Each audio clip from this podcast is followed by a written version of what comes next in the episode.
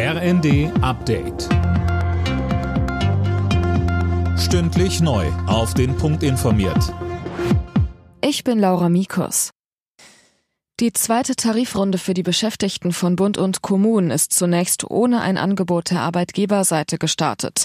Die Tarifparteien liegen gerade noch weit auseinander, hieß es am Rande der Beratungen. Die Gewerkschaften fordern einen Lohnplus von mindestens 500 Euro.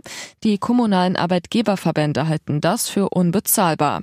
Verdi drohte vorab mit weiteren Streiks. Gewerkschaftschef Frank Wernecke. Wir schauen uns an, wie die Verhandlungen verlaufen. Wir setzen darauf, dass die VKA und der Bund ein Angebot macht, was eine Lösungsperspektive bietet, dass wir als Verdi in der gesamten Breite des öffentlichen Dienstes streik- und mobilisierungsfähig sind, hat sich, glaube ich, gezeigt in den letzten Wochen und natürlich ist das auch jederzeit ausbaubar.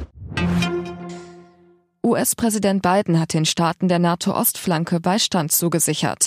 Wir werden buchstäblich jeden Zentimeter des Bündnisses verteidigen, sagte Biden bei einem Treffen mit den osteuropäischen Staatschefs in Warschau. Die aktuelle Praxis zur Förderung politischer Stiftungen in Deutschland ist verfassungswidrig. Das hat das Bundesverfassungsgericht entschieden.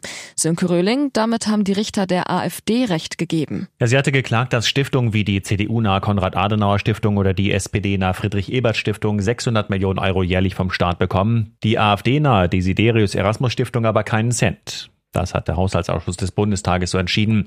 Dafür fehlt aber die rechtliche Grundlage, so die Karlsruher Richter. Sie deuteten zwar an, dass politische Stiftungen von der Förderung ausgeschlossen werden können, wenn das dem Schutz der Verfassung dient, das muss aber gesetzlich geregelt werden.